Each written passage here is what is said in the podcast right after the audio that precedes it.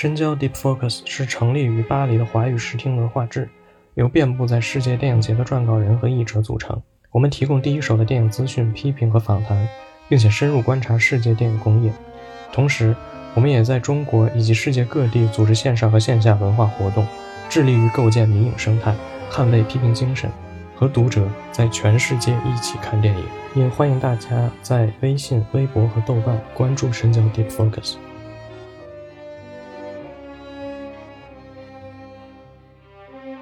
大家好，欢迎大家收听新一期的深交播客，我是主持人元首的秘书。那，上周和上上周，上海电影博物馆举行了一个小型的成濑四喜男的电影回顾展，放映了成濑后期的几部作品。那成濑四喜男呢，也是。可以说是日本的一个电影大师，他是一九零五年生于东京，先后在松竹和东宝执导电影，呃，是与沟口健二和小津二郎齐名的日本电影导演。同时呢，他也是王家卫、杨德昌、侯孝贤等等华语电影大师非常推崇的这样的一个导演。不过呢，就是成濑的这个电影在很长时间以来呢，都是被低估或者忽视的。所以今天我们也是邀请到了两位非常特殊的嘉宾，来跟我们一起聊一聊这位非常善于刻画女性的导演。那下面还是先请二位简单的跟大家打个招呼。嗯，大家好，我叫黄野，主要是研究日本电影。呃，今天很荣幸能够参加这一期的播客，跟大家一起分享我对呃城奈电影的一些个人的感受。大家好，我是沈念，然后和黄野老师一样，也都是日本电影专攻。今天也很高兴和两位老师，然后可以一起聊一下城奈，很高兴可以和听众朋友们一起分享自己的一些感想。我想简单谈一下，就刚才。那个有关于陈奈作品的一个介绍嘛，然后陈奈呢，他是有八十九部作品，然后留下了六十七部，然后包括近些年有一些他的那些保存不太完整的一些短，呃，就是很短的一些胶卷的那个残存的一些胶卷，然后也发现了，当然这个发现也跟小金的一些作品的发现也是呃联动在一起的。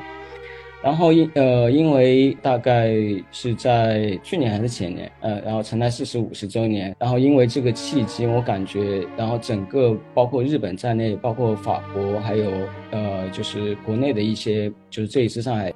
电影资料馆的一个怎么讲一个共鸣吧。比如说，就刚才讲的上海，呃，就京都大学有办那个关于成奈的学会，法国那边也有出那个成奈的一些呃 DVD。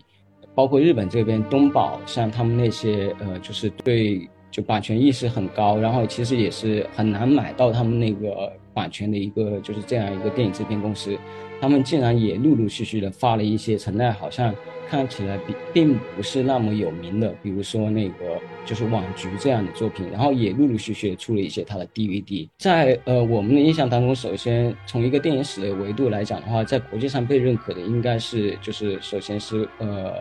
就是黑泽明、沟口线二，或者是沟口线二、黑泽明，然后是小金，最后其实到了陈奈。就我感觉，哎，陈奈是最滞后的。但不过因为有了这样一个四十五十周年的一个契机，然后陈奈的那个重新评价的一个就是 boom，就是然后重新到来了。就是针对今天讲的那个，就是上海电影资料馆放映的。这些片子其实，据有一些朋友讲，它好像是来源于就是香港电影，就是用一个胶卷来很就质量很高清的一个胶卷啊放映的。然后我我感觉是不是跟大概陈奈当时一百周年香港集中放映的那个陈奈电影回顾展的那那一批。的那个就是呃是同一批那个放映资源，但不跟上一次有一点呃就是很难得的一次，就是看到这一次片单就觉得有点怎么讲有点感动的地方是在于它有一个选片，首先他没有选我们都知道的那个浮云，但不他选了就是比如说母亲一九五一年。呃，一九五二年《母亲》这部片子，然后还有《怨气如蔷薇》一九三五年这样一个很早期的片子，这个在呃国内的陈奈的那个电影放映当中，我好像是第一次看到这两部电影。为什么就是作为他一个早期和中期的代表作，为什么特别重要呢？首先，第一个就是《怨气如蔷薇》是日本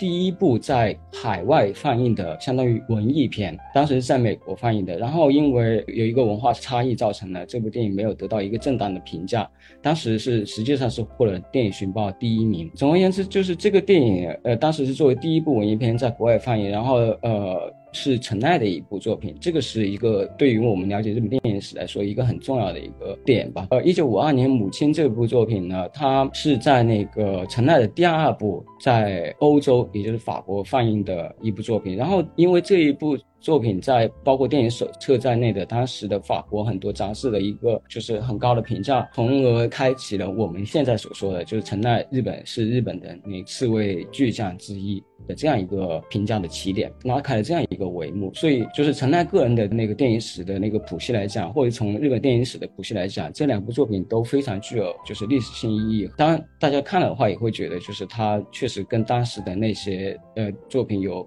很强的那种个人风格，或者是不一样的地方。我我有一个疑问啊，就是我以为那个日本电影史上第一部在海外发行的是《疯狂的一夜》，就是伊利真之助那部。对，那个是就是在加纳嘛。首先他讲的，我记得当时是有一个大久保新郎的一个陈奈的专门研究者，他写了一篇关于这个怨气如蔷薇的一个。论文，然后他提到的是在呃国外放映的第一部，他还是定义为文艺片吧，就好像如果是不是在文艺片的这个圈范范畴里面，它可能是另外一部作品。哦，你是说那个《b e n g a g a 吗？就是电呃文学改编的文艺片吗？对对，应该呃。哦，那那可能要和听众解释一下，因为日语里面的文艺片和中文里面的文艺片是两个意思。对你讲的这个点非常重要，就是他们文艺片跟我们理解，实际上日本并没有，至少啊。在现在当中的语境当中，并没有就是文艺片这个说法，呃，然后他们想讲的那个文艺片，也就是刚才沈老师讲到的，它是其实是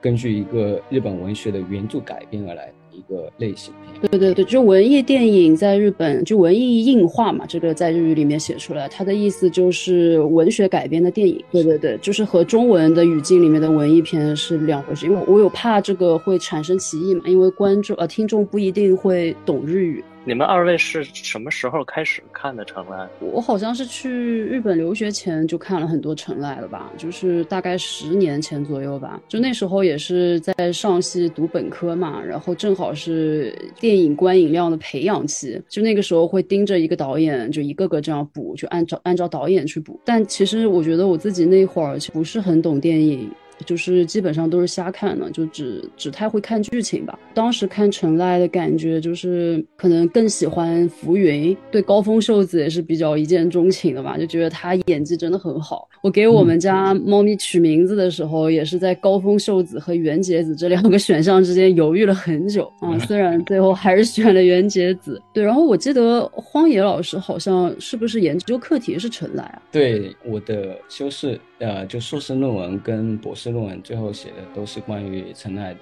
一个导演论。那么看他的电影，其实是在第一次看到电影是在十年前，也跟陈念老师讲的一样的，当时也是受了一些，比如说刚才有讲到杨德昌的影响，嗯，然后杨德昌不是很推崇陈奈，然后就顺便。然后我看的第一部电影也是关于浮云，呃，就是现在看过来，呃，他哪些作品对你们触动最深？我可能是这次看回顾展吧，因为其实我之前 陈赖大部分都看过嘛，他最最有名的一些基本上看了十来部是有的。这个可能和那个荒野老师的研究课题可能也有点关系。从看《放浪记》的时候，也是在这次回顾展上看的，我就特别喜欢一个镜头，《放浪记》不是关于林芙美子的，有一点像一个自传的这样一个形式的小说嘛？呃，等于是林芙美子的那个母亲，然后她来看望她的女儿的时候，就是林芙美子的丈夫，然后她是一个愤然离去的这样一个状态。然后摄影机它是先固定拍这个丈夫站起身，然后就跟着他一路往左，然后移动到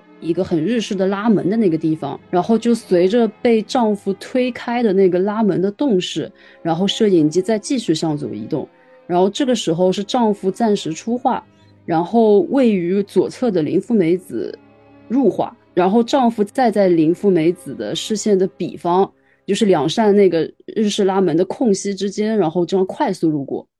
然后最后再是挽留就是丈夫失败的林芙美子的一个背影，它是比较短暂的占据了画面中心。放浪机因为它是一个二点三五比一的这样一个宽银幕的一个画幅，然后我觉得它其实。就是利用这个宽银幕的画幅用的很好，然后再加上它那个日式建筑结构嘛，那种拉门啊，然后那种很长的、很狭长的那种走廊，就是那个丈夫在背后路过的那个走廊，然后再加上它不断的一个同方向的这样的一个横轴移动的全过程。我觉得都做得很漂亮，就包括那个拉门的移动，呃，林芙梅子的她的视线的一个追随，然后丈夫的一个移动的一个动线，然后再加上摄影机本身的移动，然后这种种的移动都是同方向的一个横轴移动，然后他就用这种东西来拉长，就是丈夫离开的这个行动的一个全过程。我觉得是很有张力的。我感觉就是陈赖他对于这种日式建筑的这样的一种调度，其实活用的挺多的。刚才刚才二位也是对这个陈赖的这个电影做了一些非常必要的介绍哈。那下面我们不如就再稍微再往下谈一谈，你们觉得呃，就是陈赖他在创作上有哪些特点呢？就比如说这回在回顾展上发现的，或者以前呃，比如像黄岩老师你在。写论文的时候想到的，我觉得都可以，能把它跟其他的呃日本导演区分开来。比如说，我觉得因为成濑他可能一直以来被忽略的一个比较重要的原因，就是因为不管是在日本国内，还是可能对西方的人来说，可能成濑的这个特点都不是特别。鲜明，就是甚至会有人就有有一些说法，就是认为他是第二个小金，或者城户四郎可能干脆就是说松竹不需要两个小金，就是直接就把他跟小金就是并列起来谈，而且可能觉得他并不是很必要的那种感觉，所以我觉得不如我们就先来谈一谈他的创作。有哪些特别值得注意的地方？有哪些特别有趣的特点？呃，因为就是刚刚元首也提到，就是城户四郎嘛。其实我觉得陈赖为什么他的光芒不像别的导演就是那么呃闪耀或者吸睛，可能跟他的自身的性格也有关系。嗯，就是像当时松竹的他的那个制片厂厂长就是城户四郎嘛，他在所有的那种日本的制作人当中，应该是学历最高的那一等。他特别热爱那种嗯理。理论上的一种探讨嘛，然后而且他这个人比较洋气吧，就是他他也很爱用英语那种。他当时在那个呃松竹就有一批像小弟一样的导演，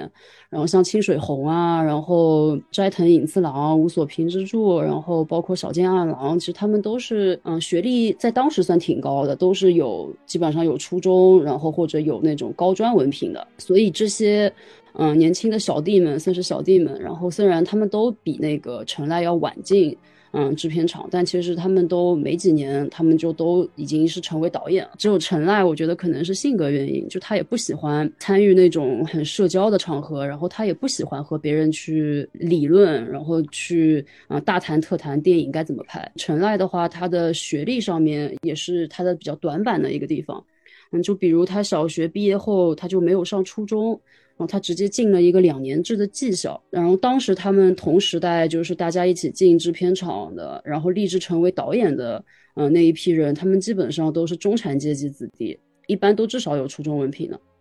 所以就成了他又是学历不过关，然后出身又较低一点，然后再加上他性格也不是那种很吃得开的人，自己就是会躲在小酒馆里面喝喝酒，然后也不太会和别人去社交。记得他甚至是有一个绰号嘛，叫叫那个亚鲁塞纳基欧，然后这意思大概就是翻成中文就是那种郁闷哭泣男那种感觉，就是都是那种就是剧组成员给他。嗯，取的这样的一个绰号，所以我觉得他的电影的话，很多的那种气质，包括特征，我觉得是和他的这个人的性格，嗯，是比较同步的。比如像佐藤忠男，他就会提到说，嗯，陈赖拍什么都很喜欢拍那种，就是看就有点寂寥的，然后有点昏昏暗暗的那种后巷啊、小巷啊。嗯，包括这次，嗯，这个特别的一个影展，它就是有那个选到女人步上楼梯时这部片嘛，是它的背景是在银座，然后女主角高峰秀子饰演的女主角是一个妈妈桑这样的一个角色，她哪怕是舞台，她选在银座，她也没有看不到什么很繁华的那种都市景象，她选的也都是那种，就是那个高峰秀子她在那种后巷里面，然后。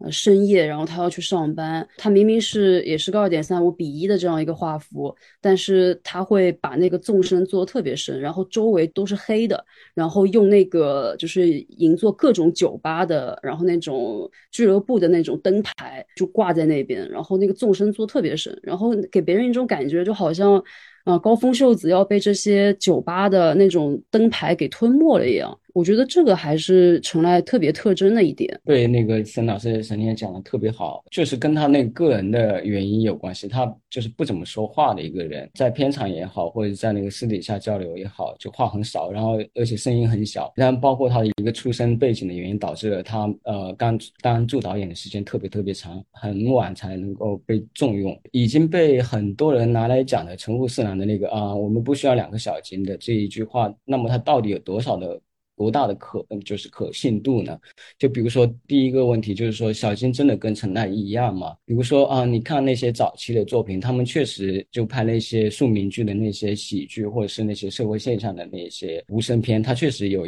一定的呃就是相似度，或者讲陈奈作为呃小金比他晚出道的一个导演，他有一定的模仿。但不过呃，我想说的是。在这个模仿和他的那个对小金的一个模仿当中，难道真的只是在模仿小金吗？与与其说他是对小金的一个就是重复，不如说当时的松竹制片厂都是在流行，就是他们那个整个制片体系在拍这样一个庶民剧的类型片或者是喜剧片，所以大家其实都是这样的，并不是说陈奈是第二个小金。那么我们看陈奈的电影就会发现，他其实跟小金完全不一样的。比如说他会拍底层人物。拍那些小人物，然后小金呢，更多有一种中产阶级的意识。陈奈呢，他会拍那些女性的话题，比如说艺，刚才那个呃沈老师也讲的《流失》里面，或者是那个女人不上楼梯里面有那些酒吧女这样一些在金钱和性之间打交道的一些特殊的职业身份的女性。那么这些点都跟小金是不一样的。那不仅是在人物的那个设定上，在那个风格上也是呃有很大的不一样。当时陈奈之所以离开宗族。一个方面是可能是因为他们不需要对小金的一个重复，还有另外一个方面就是其实是他主动的一种就是选择，比如说因为他去了当时的那个 PCL，也就是东宝的前身这样一个制片厂，他能够更早的接触到拍有声片。陈奈的第一部有声片是那个川端康成的小说改编的《怨气如蔷薇》，然后这个有声片的开启是比呃小金更早的。也就是说，他只有脱离了松竹这样一个老的制片厂，换到 PCL 这样一个受美国系统制片人系统的一个制片厂，他才能有机会更早的接接触有声片，知道怎么去用声音来表达他的那个就是世界观。回到陈奈的一个评价当中，我们可以发现，经常有人会讲到，就是小金讲啊。我拍不出来的电影有两部了，一部是沟口的那个紫园姐妹，一部是陈奈的浮云。我特别不喜欢这样一个评论的原因是在于，就是对于陈奈的一个评价需要建立在另外一个导演的评价当中，也就是说，他要借助另外一个导演的光环啊，我拍不出来，所以你能够拍出来，所以你就厉害。其实这个是他是通过一个否定来达到了一个肯定，而不是对陈奈的一个就是看过他作品，然后对他。对他的作品做就做出了一个很直观的判断。那么另外一个就是黑泽明，他也因为黑泽明在一九三八年拍《雪崩》的时候是陈奈的助导演。黑泽明多次谈到他很崇拜就是陈奈的那个拍摄手法，其中提到一点就是剪辑，他的剪辑手法可以说呃非常不一样的地方就是看起来很透明，什么东西都连接在一起，但不实际上在这个透明连续的剪辑上面有很多情绪的那个涌动。所以黑泽明当时对他的一个触动很大。陈奈的风格到底和别的导演有什么不一样？比如说我们刚才讲小金的时候，大家都会提到就是他的榻榻米视角，对不对？或者是他的空镜头。比如说提到沟口健二的时候，我们会讲他那些流畅的那呃长镜头，一气呵成拍完。那么陈奈的风格到底是怎么样的？大家经常在过往的研究当中。提到的最多的就是视线的艺术，陈天老师可能会知道，就是有时候会叫那个 “meseno gay” 或者 “siseno gay”，就是目线艺术、视线的艺术。这里面其实就讲的是他怎么通过人物的视线和创造他的那种剪辑手法的。也就是说，它不是一个榻榻米视角，也不是一个长镜头，它而是一个视线的艺术。那么视线的艺艺术具体来讲是什么意思呢？就比如说，在一个对话的场景当中，有两个人物。在室内也好，在室外也好，它并不是通过摄影机的跟拍来捕捉其就是 A 或者是 B 的那个运动，它而是通过视线的移动，就比如说在拍 A 的视线的移动来间接的提示 B 的移动，它不是一个直接的跟拍，而是一个通过另外一个人物的眼神的变化来间接的提示眼前的这个人物产生的那个空间位置的变化。那么这样一个剪辑手法到。有什么样的意义呢？就比如说，我觉得它是一种，就比如说你在看高峰秀子的时候，它并不是在集中在加山雄三的这样一个人物的位置移动，它是在拍风高峰秀子的眼神的一个变化。我们的心情其实是跟着高峰秀子的内心世界在同步的，而且你并不知道他的那个就是在镜框以外发生了什么事情。这样一种情感的变化和一种对画外空间的想象力，就是我们在讲。陈奈的视线艺术当中的一个非常重要的特点吧。方言老师刚刚说的关于这种视线还有剪辑，就是我也挺有感触的，因为我就是因为这个展，因为之前刚刚刚重看了《女人不上楼梯》时嘛，我就注意到，其实，在影片很开始的一个地方啊，就是银座酒吧街有一个妈妈桑就出事了嘛，高峰秀子的那个店里面的两个。就是有四有两对女店员，就是在讨论那个出事的妈妈桑。当时也是，就是和那个荒野老师说的那些手法就很像。然后他等于是把两对说人闲话的那个店员放在前景，高峰秀子饰演的妈妈桑是位于后景的。很诡异的一件事情就是，两个画面的构图是基本上是一致的，很像，非常像，会让人乍一看就搞不清楚整一个场景的位置关系，是会让人有一种跳脱感的。但是如果你去把这个剪辑和这个构图去联系，呃，女主角龟子的那个心情来看的话，它又是很合理的。因为龟子她虽然就高峰秀子饰演的这个角色，她一直位于后景，但她其实是密切关注着前景演员工们的讨论，而且其实我们可以很清楚看到，她是时不时的回头来瞥眼这些在前景讨论的员工。他就很像是这个场面中唯一的观众，前景中的所有的那些两对那个女店员的举手投足，都很像是特地演给他看的舞台，然后所有的他们说的这些言言论，都很像是特地说给他听的预言。所以他这种构图和衔接上的跳跃感，再配上演员的那个视线、眼神的这样一个提示。他反而更好的表现了人物内心的慌乱，所以我觉得这个和荒野老师刚刚说的，就是也挺一致的。沈老师沈念讲的非常好的那个，就是关于女人不上楼梯的那个开场的那个镜头，我当时看的时候也特别印象深刻。铺开来讲，然后变成一个作品的分析啊，就回到我们刚才讲的，就陈奈的特点在哪里？然后视线的话，就刚才讲他在拍，通过另外一个人的视线的移动来间接的表示，呃，另外一个人的。空间位置的移动，这是一个它的特点。另外还有一个就是陈奈的，就是御用摄影师叫塔玛伊马沙就是呃御景正夫这个人，他几乎陈奈的所有的代表作都是跟他一起合作拍的。我们都知道那个谈小金电影的时候，一定要谈小金的那个摄影师，对不对？所以他陈奈电影的时候，也会有他的那个御用摄影师。那么他玛伊马沙欧就是真井正夫这个人，他正讲陈奈的那个视线的风格，其中最重要的一个点就是，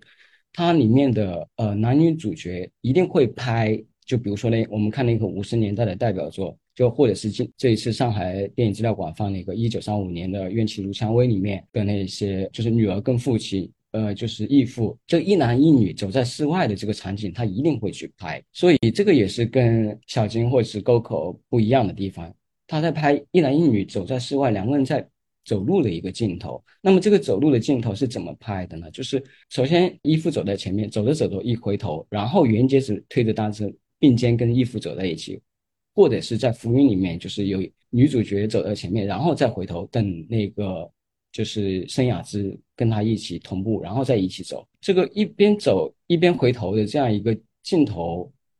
它其实是产生了一种，就是你在那个回头的那一瞬间，它其实产生了一种有一种戏剧性的效果。就像一回头那瞬间，你就会觉得啊，清水红他之前讲过，怎么去拍一个戏剧性的男女的一个瞬间的时候，那就让他那个回头。那陈奈其实是跟清水红是有同样的一个松竹背景的，所以在这个里面，可能就是陈奈的个人风格里面也夹杂了一个当时制片厂的一个风格。拍那个回头的时候，其实是产生一种就是情感上的一种变化，然后在这里面有一种说不清的，即便他们关系是媳妇跟岳父，但不在那个视线的连接里面，让让人觉得他们是一个男女之间的恋爱关系，就是通过这样一种手法来产生一种把人物的关系这种不可。见的抽象的东西变成一种可见的。视觉化的一种剪辑手法。陈爱它可能呃另外一个特点就是，我不知道这能不能算是特点啊，但是我觉得是它还比较常用的一个手法，就是它很很擅长用那种相似场景的重复和一种变奏。嗯，就比如说《饭》里面就是主角的那对夫妻，其实有两次比较重要的不和嘛，重大的不和。然后第一次是妻子抱怨说要去东京。然后第二次是妻子下定决心说我要去东京，所以我们可以看到，就第一场里面是丈夫在前景，然后妻子在后景，然后一个反打变成妻子在前景，丈夫在后景，然后两个全景镜头是更加强调夫妻俩之间一种疏远的距离感，尤其是妻子在前景，丈夫在后景的那个镜头里面，呃，妻子是正对镜头，然后在诉说自己婚姻生活中的不幸与痛苦。而丈夫，我们可以看到他在后面虽然有点模糊，但是还是可以很清楚的看到，嗯，丈夫在妻子的身后是漫不经心的望向别处，看上去好像根本没有在听妻子在说什么。到第二场里面，他就有很多两个人的中景的一个正反打衔接，然后这时候强调的就不是距离，而是夫妻之间一个很直接的碰撞。但是这种碰撞，它同时也是一种沟通。就我们可以看到，丈夫他开始面对镜头了。就证明他是真的已经开始学会要去正视自己妻子的那些心情，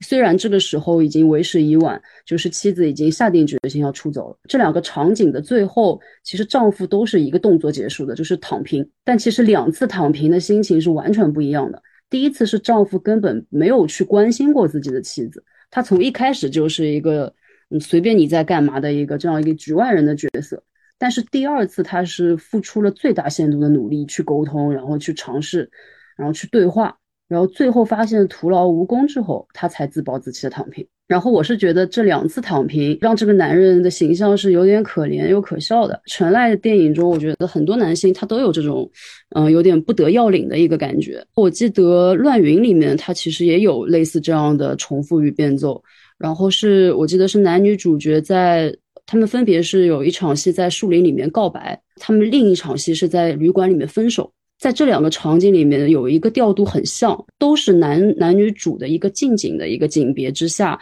女主下蹲出画，然后啪一下就切了男女主的一个全景。区别是呢，就他们在告白，就等于正式在一起的时候，在那个场景里面，男主是立刻就把女主拉起来了，而且当时景别比较紧。然后色调又是又比较明亮和温暖的，然后人物他们所在的场景也是一个，就是有很多绿植环绕的这样的一个环境，然后让人会感觉到很更加亲密，而且更加具有一种生机与希望的感觉。到了旅馆分手分手那场戏的时候，男主他没有触碰蹲下出画的女主，而是他站在一旁，而且景别较松，当时的色调又是很阴冷的。然后人物被层层叠叠的门框窗框禁锢，然后看上去很更加的压抑和寂寥，所以我觉得就是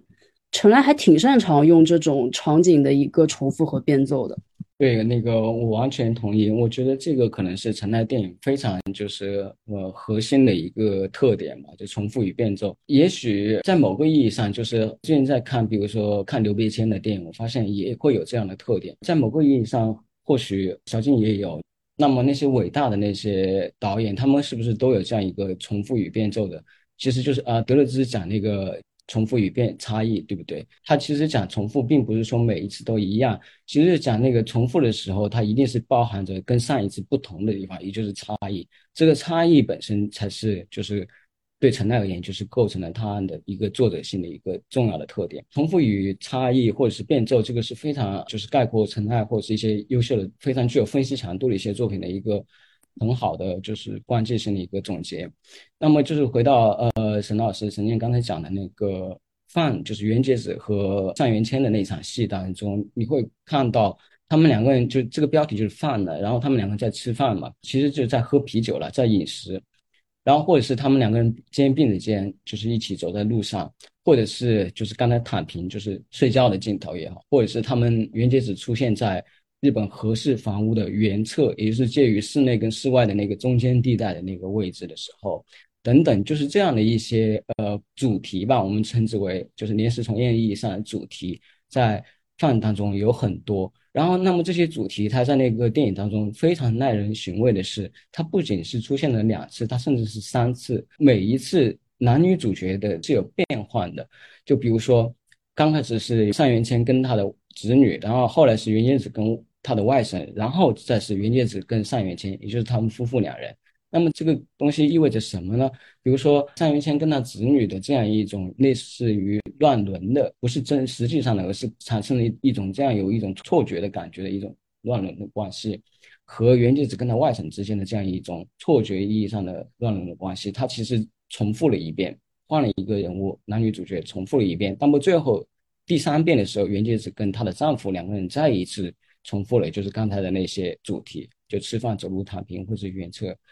就是在这样就是三次变换的同样一个空间里面，同样也发生了同样一个动作，只是人物变了。发生三次的时候，他们其实产生了一个他们之间的关系发生了变化。就首先，本来袁洁子是为了跟他的外甥跟上元谦的子女产生一个同一化的效果，然后后来产生一种就是交换的效果，以至于就是他们夫妇的关系其实是不确定的。当然，这个是呃扯远了，就是讲。就是包括刚才讲到的《乱云》，或者是你看那个《情迷意乱》这样的电影，其实也是这样的。告白一定是有两场戏，对不对？首先是在那个老家里面，他跟那个加山雄三告白，然后再到那个温泉的伊山温泉那里有一场告白，两场戏是在重复，但不又有不一样。刚才谈到，因为谈到了原策这样一个日本和式房屋的空间特点，就是陈奈怎么去拍日本和式房屋，其实这里可以稍微谈一下，因为对于当时的就是日本电影来说，怎么去拍。电影其实意味着怎么在合适房屋里面去捕捉人物和空间关系这样一个问题。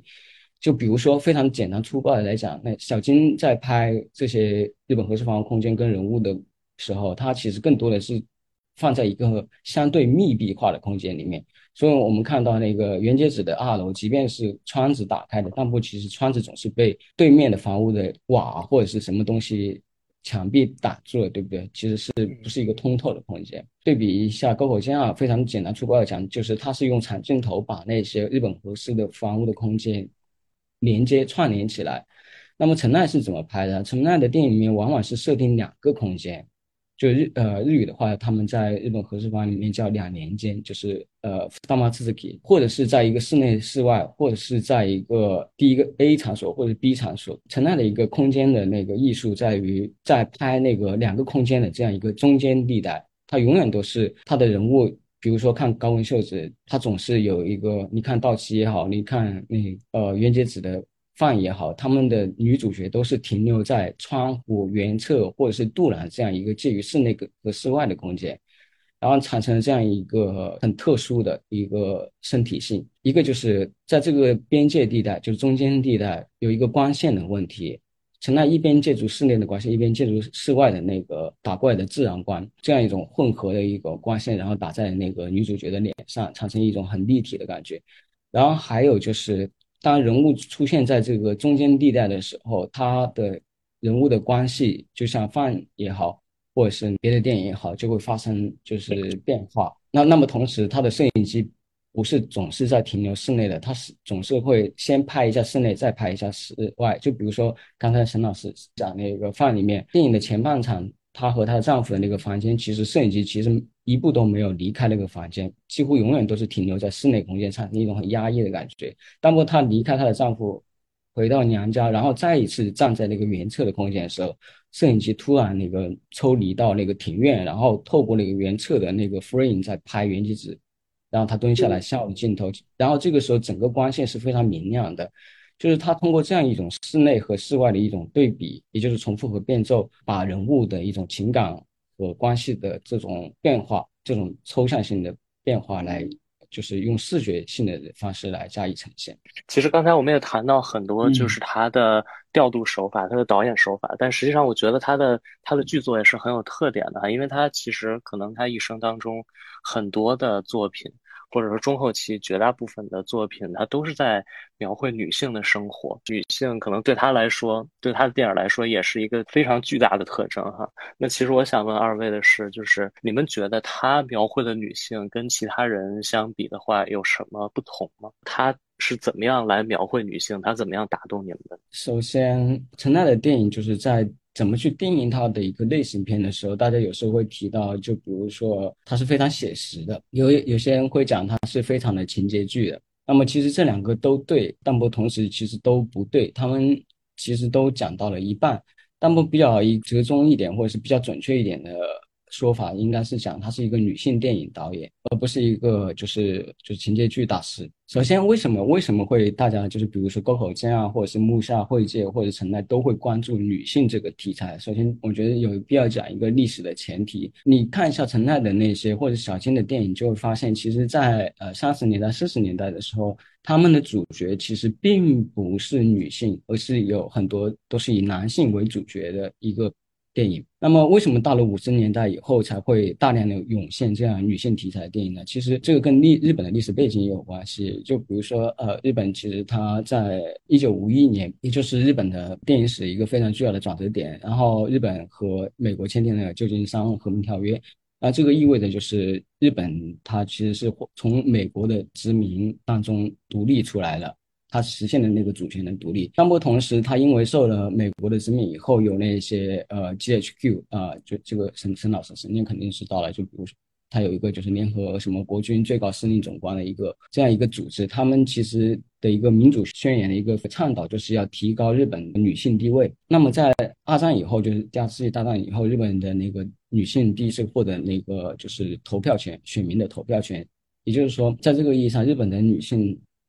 是在一九五一年以后，才真正的意义上，呃，获得了以前没有获得那些政治性的和社会性的地位。呃，因为呢，有这样一个大的前提，才不会像战争年代那样主张啊，男性的那种。刚强或者是勇猛，而是呢更多的去关注女性的是内心世界。然后与此同时，呃，这个时候日本经济在增长，工作在分化，男性去工作，女性就变成家庭妇女。然后家庭妇女之后有了很多呃就是时间，然后看电影，然后以及那个日本产业在就是不断的上升，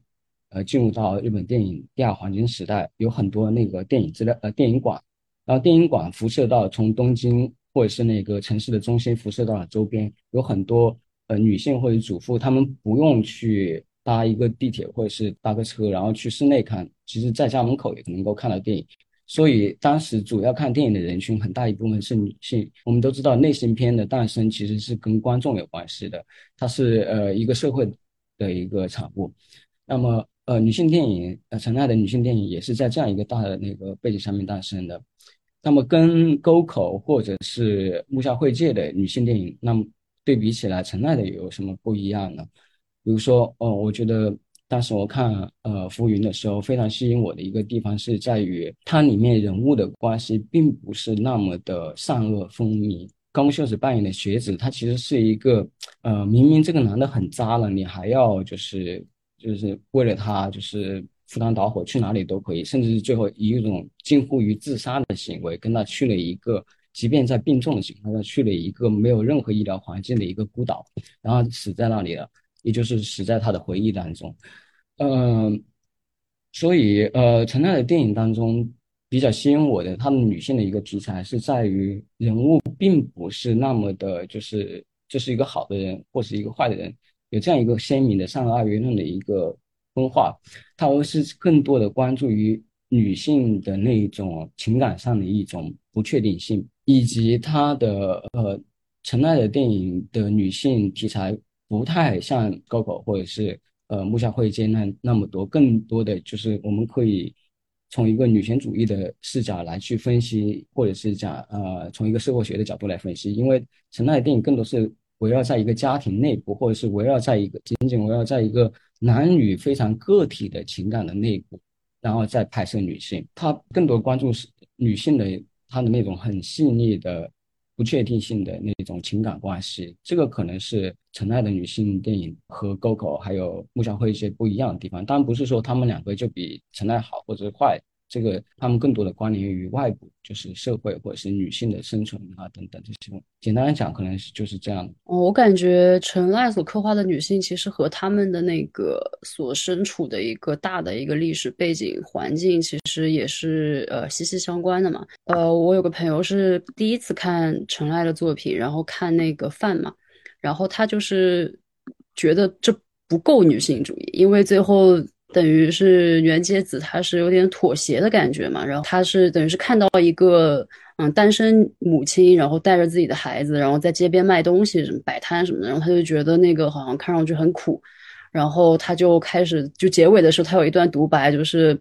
嗯关于女人的幸福的，就是可能倡导的就是女人回归家庭，然后全心辅佐嗯自己的丈夫，然后保持一个家庭的完整性，这也是女性的一种幸福，就大概是这样一个意思。我当时就跟他说，就是可能你还是要放在那个大背景之下去看这个女主角做出的这样的一种决定，嗯，因为当时其实她影片中有这样一个桥段，就是袁杰子她一开始，嗯，离家出走，然后回到东京的娘家，她是想要自己找一份工作，她也并不是说我就回到娘家就吃娘家的了，没有，她是去找工作的。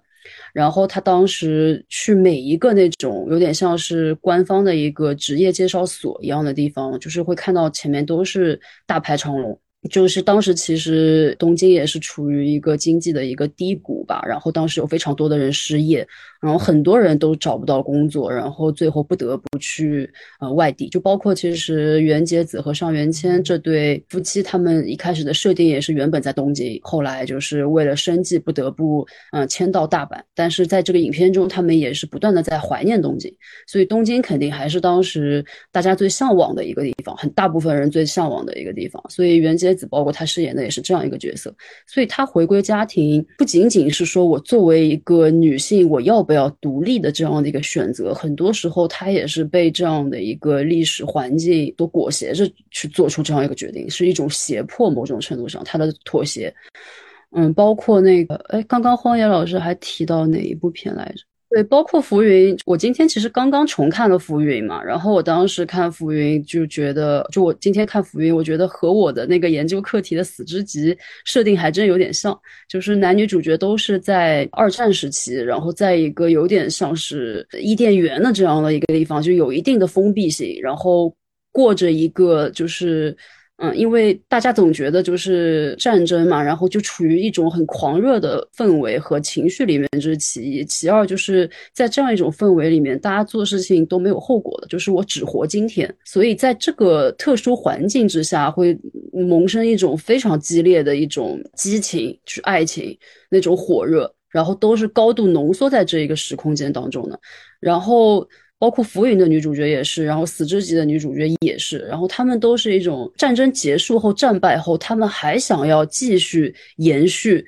战争时期的时候，他们经经历过的那种惊心动魄的那种爱情给他们的那种激励。但这个时候，在战争结束之后，男性已经开始面对一个很残忍的现实了，就是可能啊工作也不好找，然后他们也不得势。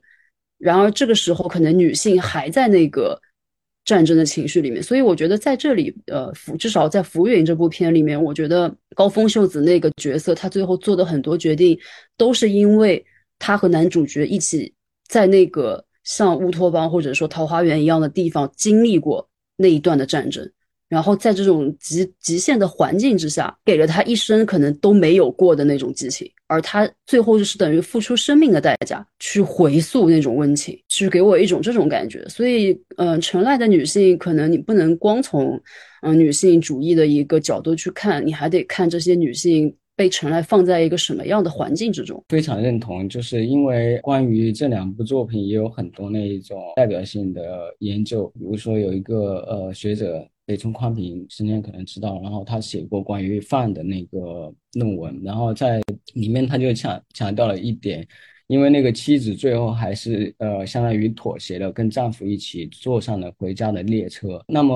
呃北村宽平他从一个就是意识形态分析的角度来分析一九五一年这样一个时间节点，然后日本从美国的殖民当中独立了，但不与此同时，朝鲜战争的爆发，然后日本成为美国的。呃军需工厂，然后日本的国家主义的那种基调又重新被呃就是宣扬起来。相对应的，在《陈奈一九五一年》这部作品当中，女性的身体不仅是就是袁洁子那个本人的身体，她也是某种意义上国家权力化的身体。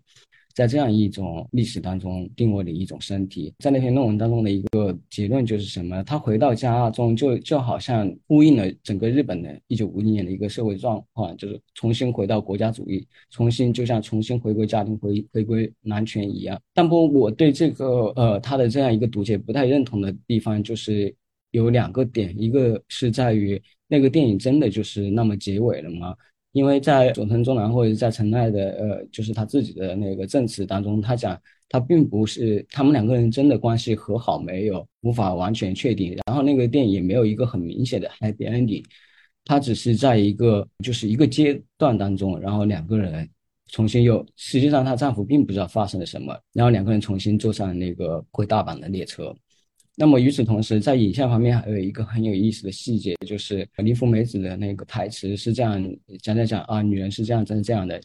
但不，另外一方面，影像和林芙美子的那个台词明显当中是有一个错位的。那么这个错位是体现在什么呢？那个电影的结尾，虽然原节子的声音在空中游荡，但不过它的最后的那个镜头，它其实并不是出现在他们两个人一起回到了家中的这样一个镜头。而是在他们回家的途中结束了。他的声音在空中游荡，但我紧接着切到的是他的那个一个他们家的大阪的家的一个外景，也就是说，他们真的那个回家了吗？以及他们真的关系达到了真正意义上的和解了吗？其实完全呼应的。那么列车作为一个介于东京和大阪，也就是娘家和他的那个就是大阪的这个家中间的一个中途的一个场所，它其实在某种意义上，它的空间位置关系也呼应了。这样一种没有明确结尾的结尾和他们无法确定的这种不确定的关系，所以我不认为那个从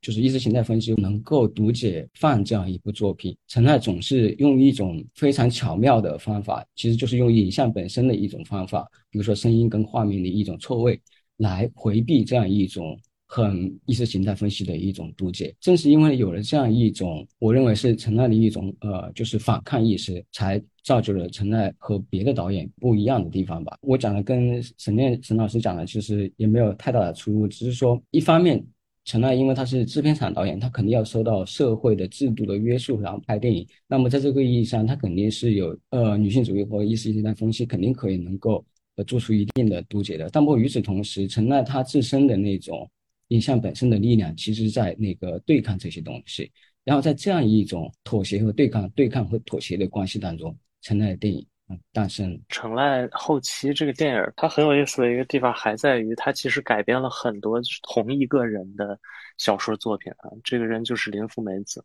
啊。刚才沈念其实也提到，就是有一部。就是林芙美子她的一个自传性质的作品啊，那也可以看出，就是成濑和他的这个原著其实也是关系也是非常紧密的哈。我不知道二位有没有看过，就是林芙美子的原著小说，成濑是怎么改编的？他就是这个改编之间会有很大出入吗？看过，就是比如说又回到刚才讲的那个呃，就是饭这个电影嘛，因为它是相当于开启了呃林芙美子跟成濑的一个合作。然后，所以在这个意义上，陈奈电影当中一个非常重要的转折点。然后这一部的成功，也让陈奈本来是一个很不得意的导演，在东宝突然变成一个非常有话语权的导演。然后，其实这个电影的诞生非常巧合的是，因为本来是有一个导演他来拍这个的，因为那个导演拍的片子卖得更好。但不因为他生病了，陈奈作为一个就是 Plan B 的一个导演拍这个片子，没想到就是拍成功了。拍成功了，就是创造了接下来陈奈。和林芙美子以及陈奈跟他的那个团队的一个合作，在这里顺便提一下，就是陈奈和他的那个团队，就是他的那个美术御用的美术导演和他御用的摄影师，还有他的那个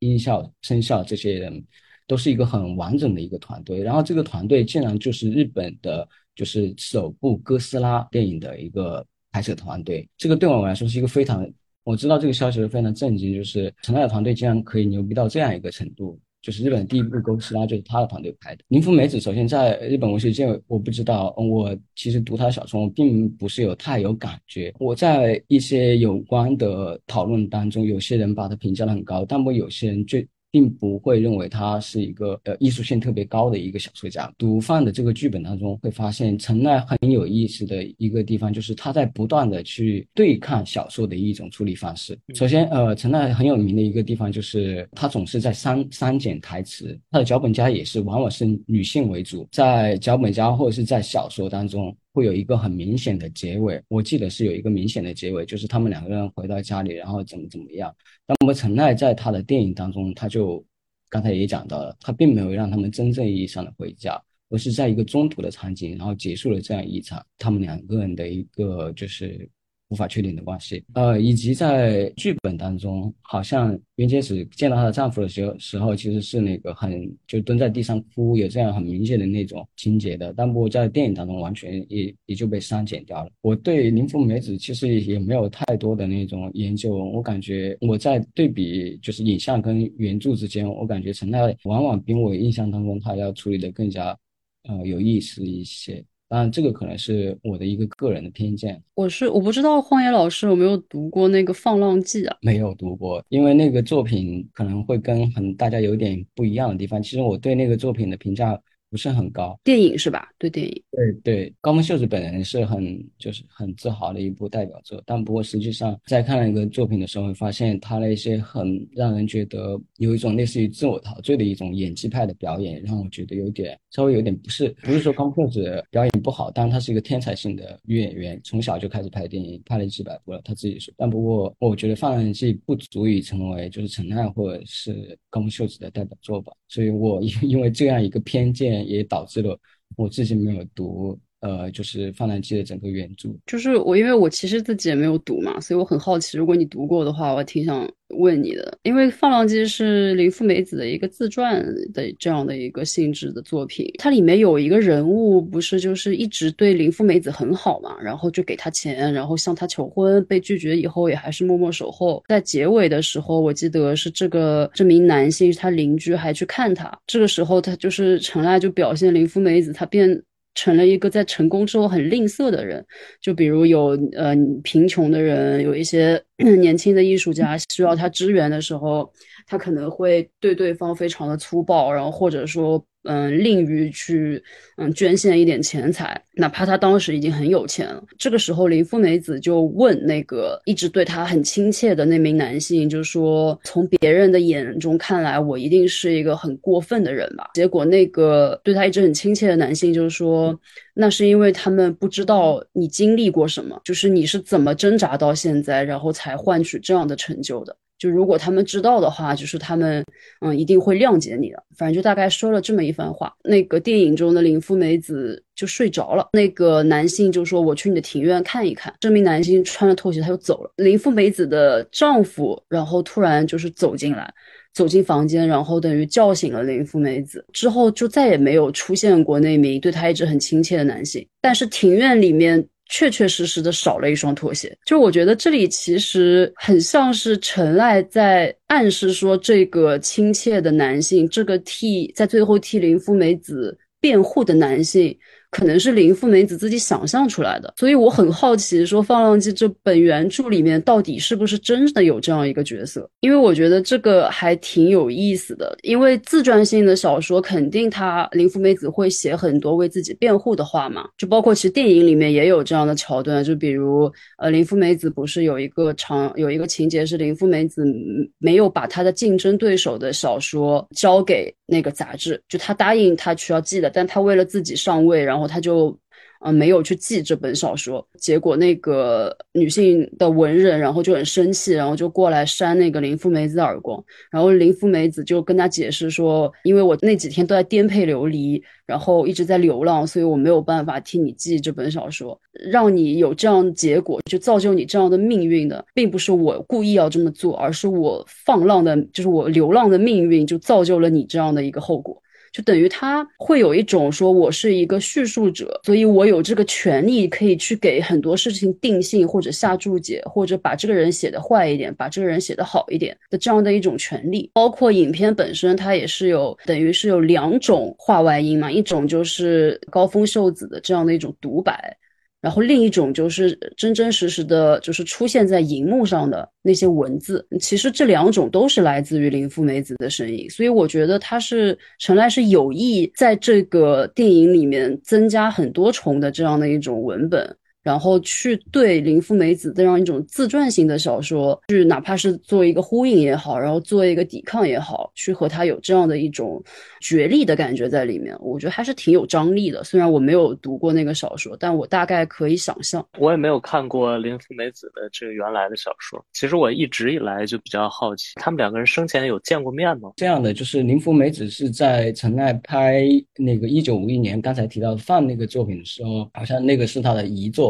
就在那个时候就去世了。想想一九五一年，当时那部作品是原吉子主演的话，那个时候还没有开启高木秀子、乘以林芙美子、乘以陈奈的这样一个组合，据推测应该是没有见面吧。所以我就觉得这个事情还挺有意思，就是他其实是在林芙美子去世之后。看到他的作品，然后就这么下去，就可能改编了很就是五六部的样子。所以我觉得他肯定还是对林芙美子的这个作品有有很大程度的认同，才会这样。对，那个陈奈他不止一次的就是坦言到，就觉得林芙美子的原著跟他的那个就是自己的那种感觉特别搭。就是写起来就特别，在这个意义上，应该，呃，他是非常肯定林芙美子的原著的。就另外一个就是高峰秀子跟林芙美子的关系，有一个值得一提的一个小细节，可能是高峰秀子他本人他自己那个文章写的特别好，有很多随笔，还好像获过奖。他写了很多书关于自己的随笔，呃，散文集。高峰秀子本身他的那个虽然小时候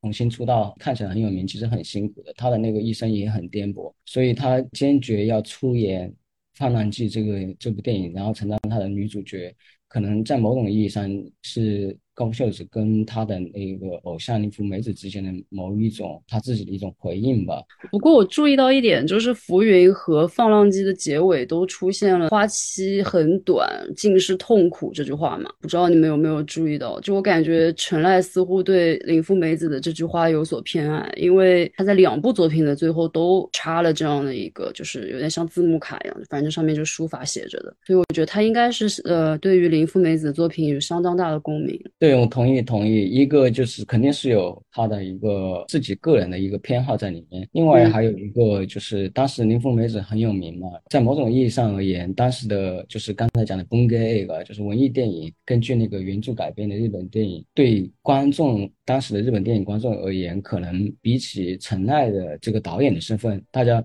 更感兴趣的是林芙美子这个原著小说家的一个身份，所以在这个意义上，出于一种就是制片厂的一个角度来考虑的话，他们可能会要求加入到林芙美子的元素在里面，比如说就刚才的那些就是字幕卡片。获得更多观众的一种买单吧，这种经济上的需求可能也是也有一另在另外一个侧面内强化了就是陈奈跟林芙美子之间的一种关系。对，而且就是五零年代也是日本的这种文艺硬化的一个算是应该是第二个巅峰期，因为第一个我记得是三零年代吧，我没记错的话。对对对，嗯，对，然后第二个就是五零年代，然后那个也本身是制片厂的一一一个黄金期，所以就是。呃，能够成就说陈赖和林芙美子的这样的一个组合，其实和当时的一个大的一个日本电影的一个产业的背景也是息息相关的。那其实我们刚才两位老师刚才也都提到了这个。成赖跟高峰秀子之间的这个关系，包括高峰秀子跟 林芙美子之间这个关系哈，其实高峰秀子在成赖电影里出现的次数很多哈，我今天看了一下，大概就是合作了将近二十部电影，而且就是我觉得可能高峰秀子最好的作品基本上都是成濑拍出来的，可以说我觉得可以说就是成濑成就了这样一个演员，但是我不太清楚二位是否了解，就是他们两个人关系如何。这个可以八卦一下，就是那个 他们两个关系不好，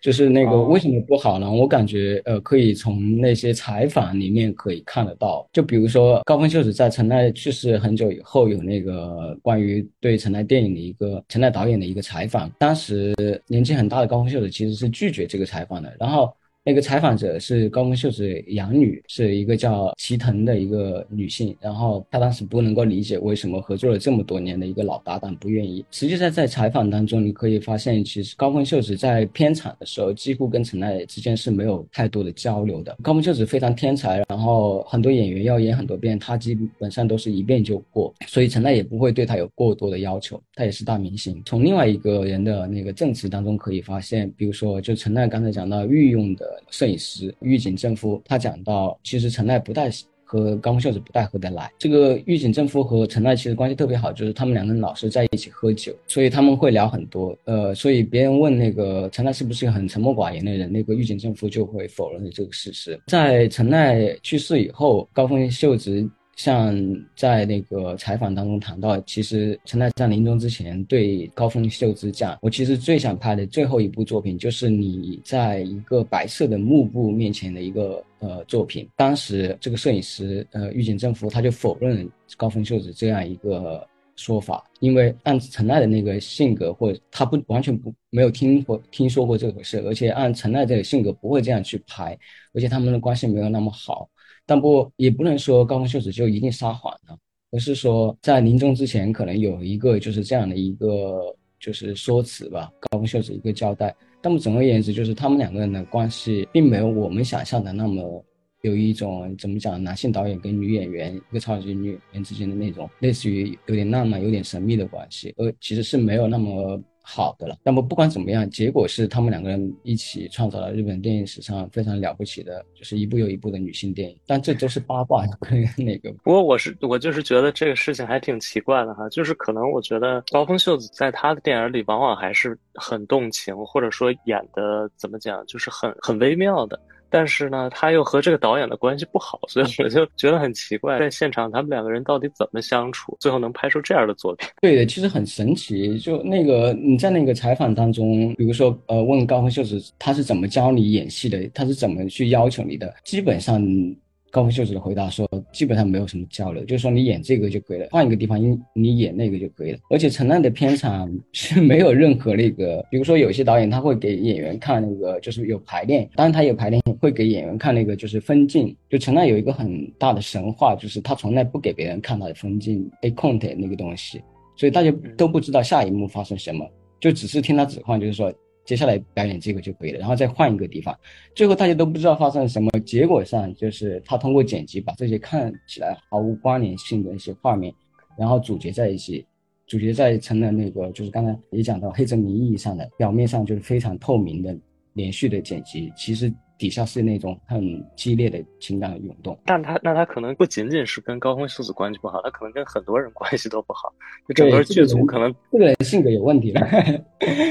你会你会发现，跟一个导演就是那个老是去看他那些就是个人的那些，比如说证词啊，或者是那些。采访你就会发现那个导演没有那么让人喜欢，就性格上面。高峰秀子就讲他是那个一一季瓦鲁欧基山，就是那个很讨让人那个讨厌的那个什么，就是老爷爷，老是用这个称呼来叫他名字。那个人本身他个人性格也有问题了，但不过当这个有问题或者是讲他好不好，其实是一个我们主观的判断了。但不在他的那个就是拍摄现场的时候，他可能需要这样一种导演所具有的一种临场感，他的一种策略性也有可能。他是日常生活按那个摄影师来讲的话，他其实是非常 open、很开朗的一个人，也有这样一面。就是他可能不在片场的时候，他就是另外一个人。对他可能在那个酒喝酒那个时候什么都聊了，有可能很毒舌。其实有一点今天特别想谈一个地方，就是为什么我们要 谈陈奈四喜了？呃，当然我们是我们三个人特别喜欢他的电影，就是毫无疑问的。但不过就是面向于更多的那些可能连他的电影都没有看过的朋友，为什么要谈这样一个导演？或者换一句话来讲，在今天这样一个意义上，为什么陈奈仍然被值得去大家去看、重看或者重新发现？就并不是说小金或者是那个沟口黑泽明他们已经评价过了，我们再要去评价一个人来，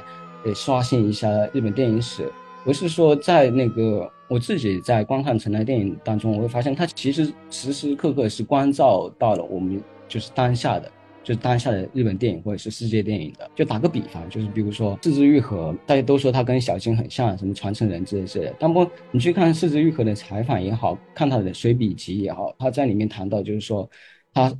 最受三部电影影响，一个就是陈奈的《稻妻》，然后他在拍步履不停的时候，反复的在磨拍陈奈怎么去捕捉人物空间关系的，怎么去拍合适房屋的，这样等等这样的问题，包括四之愈合电影当中非常重要的一个没有血缘关系的家族关系的这样一个题目，其实跟陈奈电影当中其实是有很大的一个关联性的。那么换一个，就比如说《冰恐龙界》，你在《冰恐龙界》实际上在呃。片场的时候，跟东出昌大，也就是《夜以继》的男主角，那个很有名绯闻事件的，他跟他讲，你不知道怎么去演戏的时候，你就去看陈奈电影当中加山雄三，也就是《情迷意乱》跟乱云的那个男主角的演技吧。然后这个采访在那个杂志里面可以看得到。然后再包括《冰恐龙界》电影当中，非常有很多很狗血的男女关系。其实这样的关系，其实点名的一个题目就是他。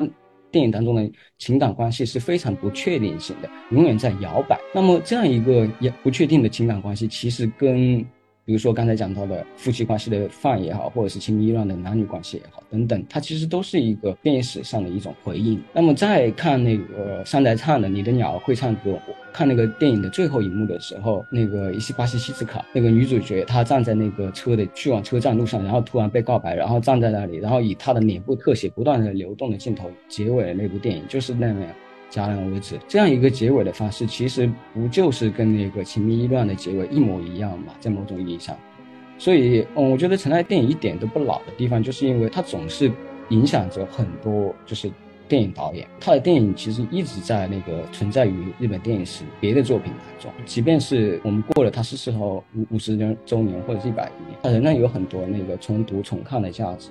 哦，我觉得确实就是有有很多对他的误解，比如说我之前看到过很大家会提到这个非常小金，但其实最后就是可能导演在导演自述当中，大家都会说，其实我受到成濑的影响会更多。五十年代的小金中产家庭比比较居多，但不是之愈合，首先。在那个人物选角上面就明显跟小金不一样，但不是说没有小金的那个元素，只是说这个说法太粗暴了，也不是说一我们要争论啊他受了哪个影响更多，所以他更了不起，就是说在这样一个对比的关系当中，我们可以更加的了解呃世之，或者是更加了解陈奈的。陈奈的著作太多了，你知道吗？有十二三十呃十二十三本还是多少啊？法国也有对不对？而且法语又不会，那个都不知道写的什么。呃，就是要谈出一点什么有意思的东西来，感觉就一个是文化差异，二个就是包括男性跟女性的关系这种。作为一个男性观众，怎么去理解女性的一种性差上的，包括时间上的那种？这个导演也其实讨论的很多，就是写他的人也很多，十几本著作，但不过没有至今都没有看到非常有那种就谈论的特别就颠覆性的一种陈奈论。但我自己也觉得这个实在是太难了。然后作为一个外国人，我能力有限。